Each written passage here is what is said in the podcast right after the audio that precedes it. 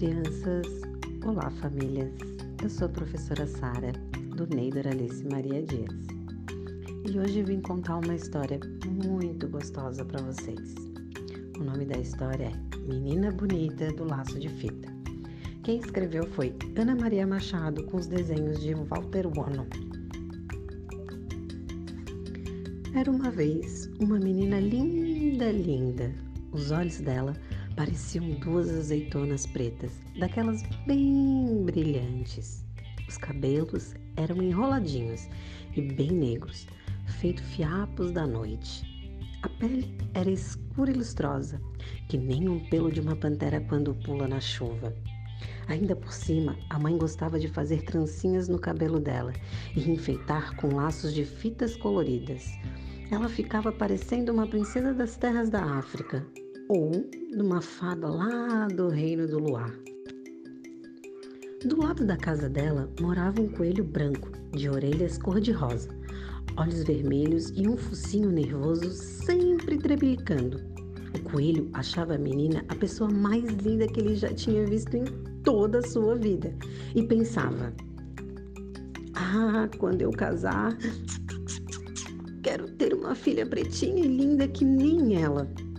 Por isso, um dia foi até a casa dela e perguntou para a menina: Menina bonita do laço de fita, qual é o teu segredo para ser tão pretinha? A menina não sabia responder, mas inventou.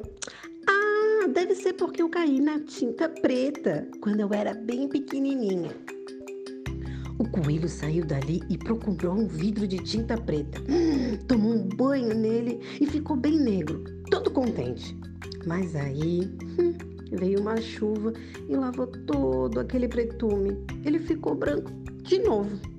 Então ele voltou lá na casa da menina e perguntou: Menina bonita do laço de fita, qual que é o teu segredo para ser tão pretinha?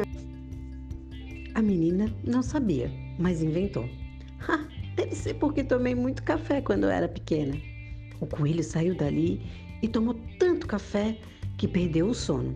Ah, e passou a noite toda fazendo xixi, mas não ficou nada preto. Então ele voltou lá na casa da menina e perguntou outra vez: Menina bonita, do laço de fita, qual é o teu segredo para ser tão pretinha? A menina não sabia, mas inventou. Deve ser porque comi muita jabuticaba quando era pequenininha. O coelho saiu dali e se panturrou de jabuticaba até ficar pesadão, sem conseguir sair do lugar. O máximo que conseguiu foi fazer muito cocozinho preto e redondo, feito jabuticaba, mas não ficou nada preto. Por isso, dali a alguns dias, ele voltou lá na casa da menina e perguntou outra vez: Menina bonita, do laço de fita, qual é o teu segredo para ser tão pretinha? A menina não sabia e já ia inventando uma outra coisa, uma história de feijoada, alguma coisa assim. Quando a mãe dela, que era uma mulata linda e risonha, resolveu se meter e dizer: Artes de uma avó preta que ela tinha. Aí o coelho, que era bobinho, mas nem tanto, viu que a mãe da menina devia estar mesmo dizendo a verdade, porque a gente sempre se parece com os nossos pais, ou com os tios, ou com os avós, ou até mesmo com os parentes mais tortos e longes. E se ele queria ter uma filha pretinha e linda que nem a menina, tinha é que procurar uma coelha preta para se casar. Não precisou procurar muito. Logo encontrou uma coelhinha escura como a noite e que achava que aquele coelho branco era uma graça. Foram namorando, casando e tiveram uma ninhada de filhotes. Que quando o coelho desanda a ter filhotes, ah, não para mais.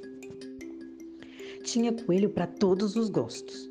Branco bem branco meio cinza, branco malhado de preto, preto malhado de branco e até uma coelha bem pretinha. Já se sabe, né? A afilhada da tal menina bonita que morava na casa do lado. E quando a coelhinha saía de laço colorido no pescoço, sempre encontrava alguém perguntando: Coelhinha, que bonito esse laço de fita. Qual é o teu segredo para ser tão pretinha? E ela respondia: Conselhos da mãe da minha madrinha. E essa história entrou por uma porta e saiu pela outra. E quem quiser, que conte outra. Até a próxima, pessoal!